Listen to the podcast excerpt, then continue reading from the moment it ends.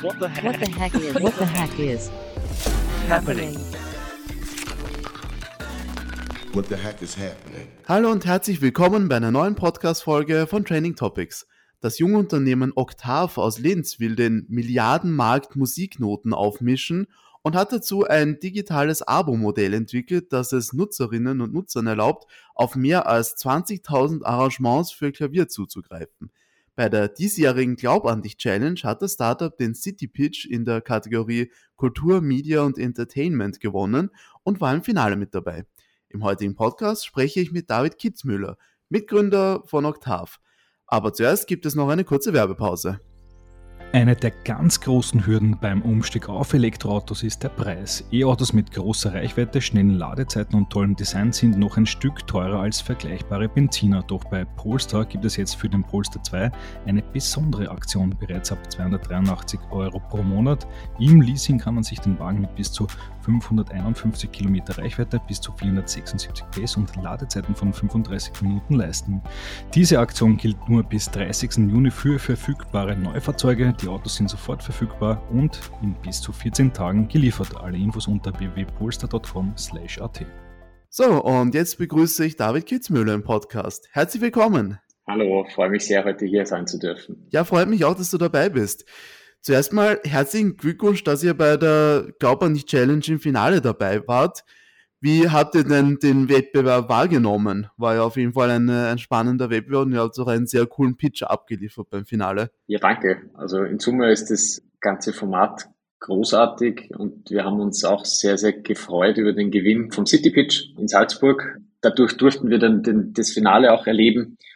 Und ja, das Tollste daran ist halt einfach, dass man quasi gegen äh, in dem Fall neun andere Startups antritt aber es halt kein ähm, Gegeneinander in dem Sinn ist, sondern man lernt einander kennen. Äh, es waren ziemlich viele spannende Projekte dabei. äh, und es ist dann natürlich großartig, wenn man das eigene Projekt auf der Bühne präsentieren kann. Mhm. Es geht ja auch immer als ein, die glaube an die Challenge, als ein sehr guter Ort zum Networking und neue, vor allem auch Investorinnen und Investoren kennenzulernen und auch einer breiteren Kundenbasis bekannt zu werden. Habt ihr schon, es ist ja erst noch nicht sehr lange her, das Finale, aber habt ihr schon einen Effekt mitbekommen? Haben sich schon Leute bei euch gemeldet? Habt ihr ein bisschen einen Anstieg an Interesse gemerkt? Also es war sowohl beim Event selbst als auch dann äh, quasi direkt danach, äh, speziell auf Social Media Plattformen wie LinkedIn, deutlich erhöhtes Interesse ja bemerkbar. Äh, es haben sich ja schon einige sehr interessante Kontakte ergeben und tatsächlich auch der ein oder andere Kunde, ähm, was jetzt nicht äh, das Hauptziel war ähm, für uns, ähm, sondern eher tatsächlich die, die Plattform zu nutzen, äh, die Exposure. Und ich würde mal sagen, beides ist äh, wirklich gelungen. Ja, sehr cool. Na gut, dann äh, für diejenigen, die vielleicht euren Pitch eben noch nicht gehört haben, kannst du nochmal erklären, ich habe es in der Einleitung schon angedeutet, aber erklär du nochmal in deinen Worten, was Oktav macht. Genau, also bei Oktav können Menschen Klavier spielen und lernen in der allereinfachsten Form. Mhm. Ähm, und zwar mit einem Abo-Modell. Das heißt, äh, wir funktionieren ähnlich wie Netflix, äh, Spotify und andere Streaming-Modelle mit dem einen Unterschied, wir betrachten uns als skillbasierte Plattform. Das heißt, bei uns ähm, lernt man was äh, oder man kann im besten Fall schon ein bisschen Klavier spielen und entwickelt sich dann weiter. Und wer sind da die Zielgruppe? Sind das Anfänger und Anfängerinnen oder geht das dann schon weiter zu Fortgeschrittenen? Ja, wir wenden uns an Amateurmusiker, die im Wohnzimmer sitzen. Also wir sind so ein klassisches Zuhauseprodukt, vergleichbar mit ja am ehesten anderen Habit-Building Products. Also man nutzt zum Beispiel Headspace fürs Meditieren ähm, oder man tut eben Klavier am Abend nach einem langen Arbeitstag und entspannt sich dabei. Und damit ist auch ein bisschen die Ausrichtung von Oktav schon erklärt. Ähm, bei uns geht es ganz stark um Spaß an der Musik und wie man den leben kann. Also wir sind jetzt nicht der äh, brutal strenge Lehrer, der dir irgendwie den, den Spaß verdirbt, sondern wir sind eher so der nette, freundliche Buddy, der dich Musik versorgt, die Spaß macht. Okay, und wie funktioniert das dann in der Praxis? Also muss ich da ein Klavier oder Keyboard anhängen quasi oder ist es nur analog? Also wie, wie zeigt mir die App dann, wie ich spielen soll? Genau, also grundsätzlich sind wir als ähm, Webplattform für alle Endgeräte verfügbar. Und man muss jetzt äh, das eigene Klavier, kann ja akustisches Klavier auch sein, äh, nicht groß connecten, zur Plattform, sondern das Erste, was man vorfindet, äh, sind tatsächlich immer die Noten. Äh, und die kriegt man äh, gemäß des eigenen Spielniveaus ausgespielt. Das heißt, wir bedienen sowohl Anfänger als auch fortgeschrittene Spieler. Anfänger deutlich stärker dann mit äh, Lerncontent auch flankierend, also Videokursen. Und die fortgeschrittenen Spielern halt mit äh, wirklich cool klingenden Arrangements, die Spaß machen. Und dann ist es eben so, dass man halt auf der Plattform zahlreiche Features hat, wo man dann nicht mehr blättern muss. Also das kennt man vielleicht, äh, wenn man mal ein Instrument gelernt hat. Man hat halt dann so Notenhefte, die haben sie dann mitten im Stück irgendwie zusammengeklappt, äh, weil sie so eng geklebt waren. Wir scrollen automatisch, man kann unsere Stücke abspielen und sich das anhören, was man da übt oder irgendwelche Performances nachhören. Und das ist auch unser Fokus. Also es geht uns weniger darum, ähm, zuzuhören ähm, und dann zu sagen, das hast jetzt falsch und das hast richtig gespielt, sondern wir versuchen eher einen Weg aufzuzeigen, wo man sagt, okay, über Stücke, die Spaß machen, kannst du dich als Klavierspieler in weiterentwickeln. Okay. Und heißt das, dass ich Noten lesen können muss, um die Anwendung zu verwenden? Wir sagen immer, damit macht es am meisten Spaß. Ähm, also jetzt der Amateur-Klavierspieler, der irgendwo einmal Unterricht gehabt hat, der findet sich auf Oktav sehr schnell zurecht. Es ist aber so, dass wir jetzt im Laufe dieses Jahres, ähm, auch um uns zu verbreitern, ähm, dieses Lernthema sehr intensiv dazugenommen haben. Das heißt, wir bringen den Leuten das Notenlesen mittlerweile auch bei, genauso wie Handhaltung am Klavier, wie sitzt man, wie werden die Finger ein bisschen äh, geläufiger und so weiter und so fort. Das heißt, wir wenden uns jetzt auch immer mehr an Menschen, die es halt gerne lernen würden. Okay, ja, sehr spannend. Und wie ist dann das Preismodell? Wie viel muss man zahlen für das Abo? Genau, also das Abo ist im ähm, Jahresabo äh, mit einem leichten Preisvorteil um 119 Euro erhältlich.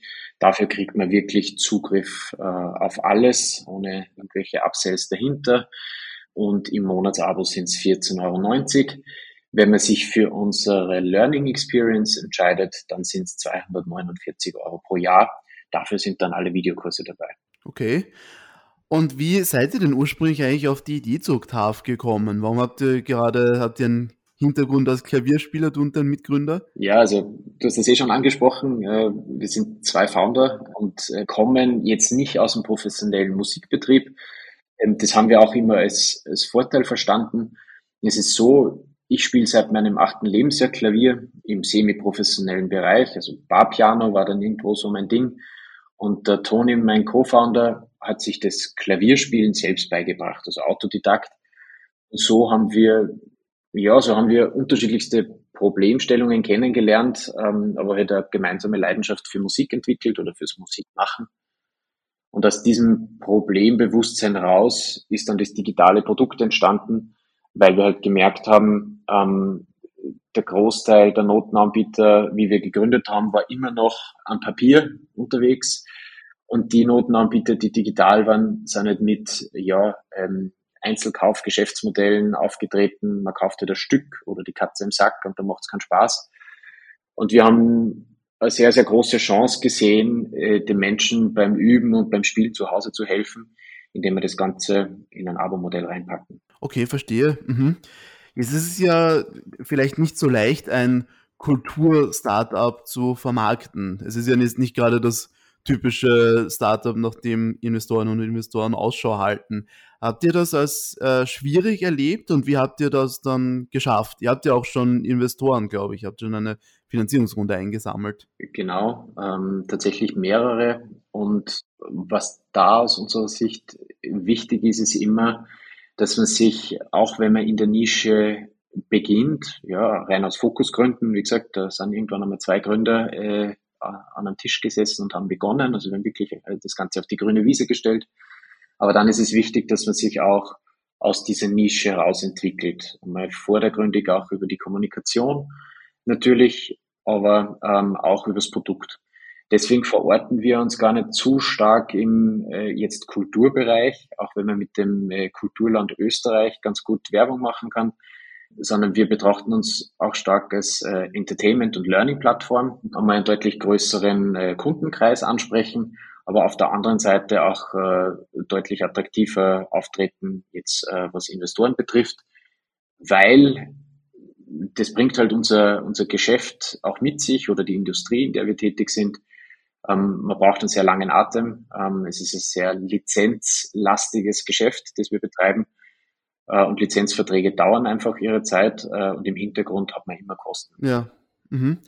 Wenn du gerade ansprichst, eben die Lizenzfragen, ähm, da seid ihr ja, glaube ich, recht gut aufgestellt. Das ist ja durchaus eine Herausforderung mit Musik, aber ihr habt ja schon Lizenzverträge aufgestellt. Ja, das hat sich im, im Laufe der letzten Jahre ähm, auch als großer USP entwickelt.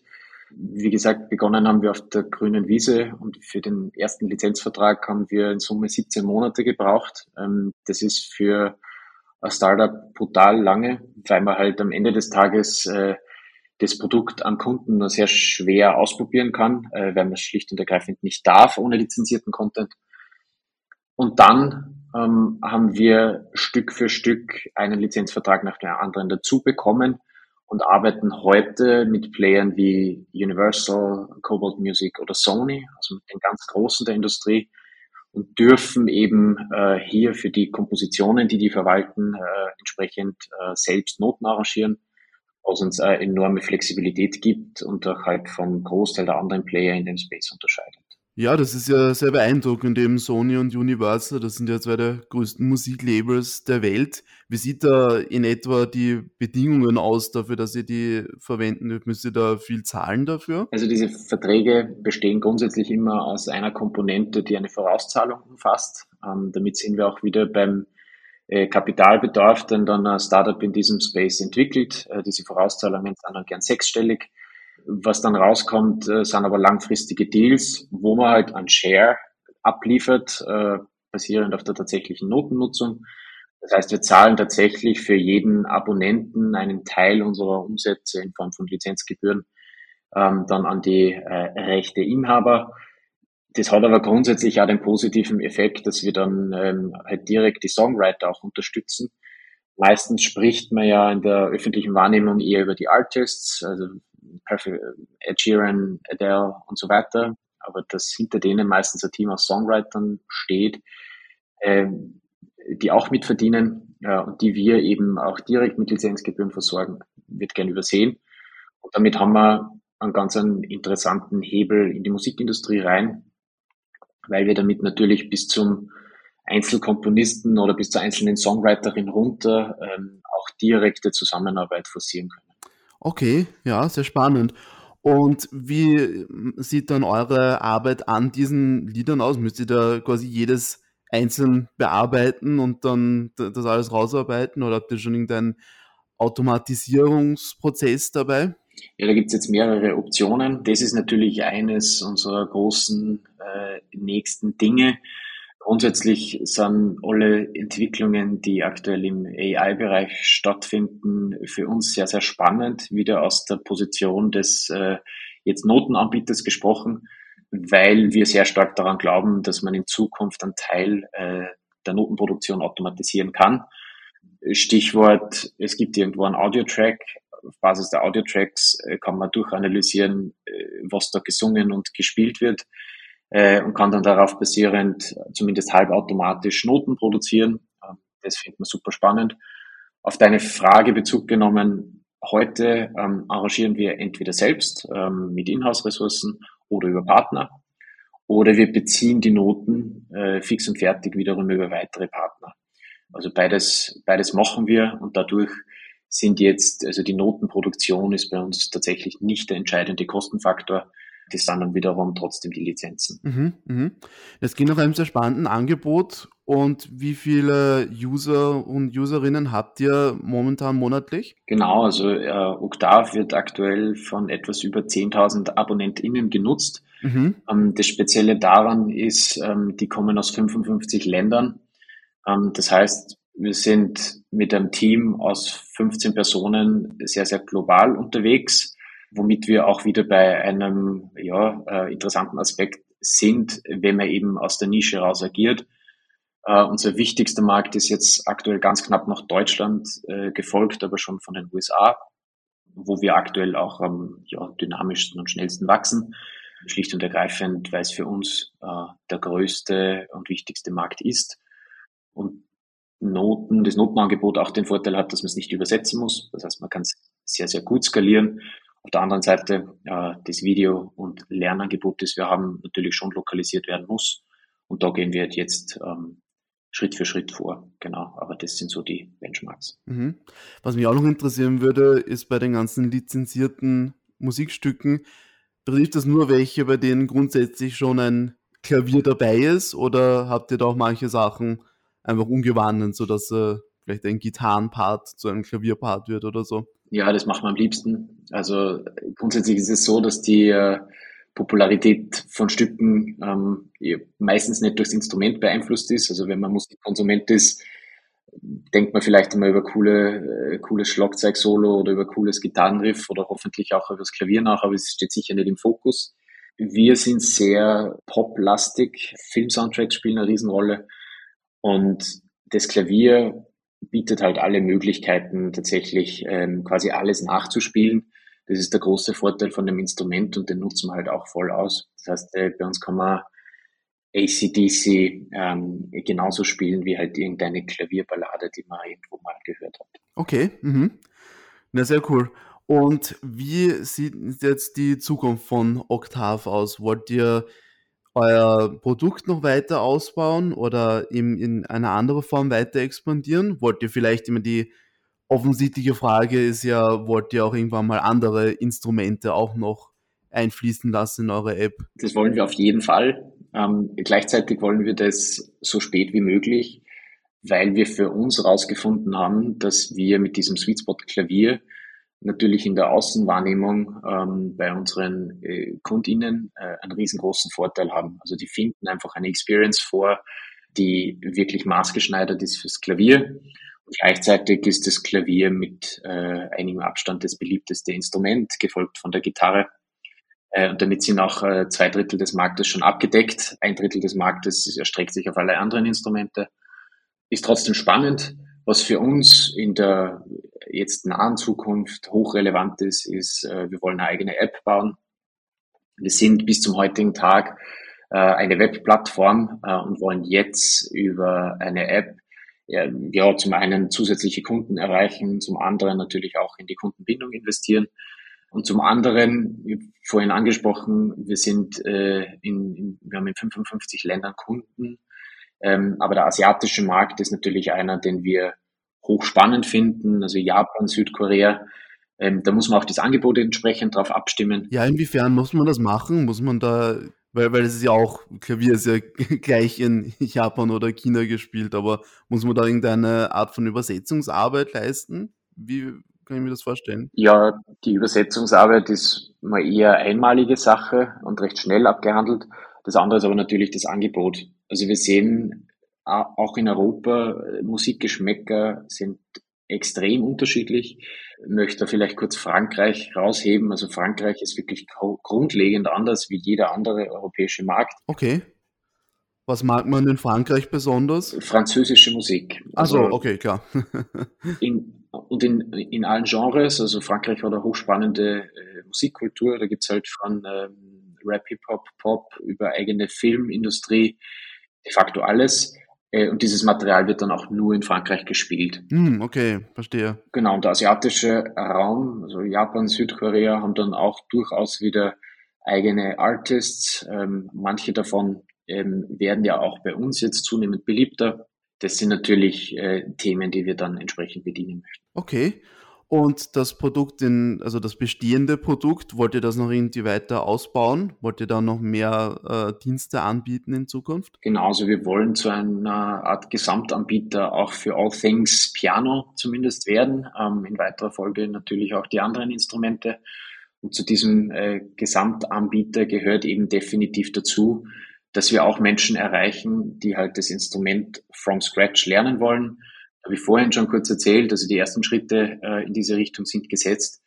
Und da wollen wir uns jetzt wirklich auch über eigene Content-Produktion, es gibt jetzt ein eigenes äh, Videoproduktionsstudio hier bei uns im Büro in Linz, da wollen wir uns wirklich ganz gezielt weiterentwickeln und halt qualitativ hochwertigen Content produzieren, äh, mit dem man dann Instrumente lernen kann. Okay, ja, sehr cool. Na gut, dann sage ich vielen herzlichen Dank für diesen Einblick in Octave. Vielen Dank für das Gespräch, David. Danke für die Einladung. Ja, das war David Kitzmüller, Mitgründer von Octave. Damit sind wir zum Ende dieser Podcast-Folge gekommen. Vielen Dank fürs Zuhören und schaltet auch das nächste Mal wieder ein, wenn wir spannende Gäste bei uns im Podcast begrüßen dürfen. Bis dann!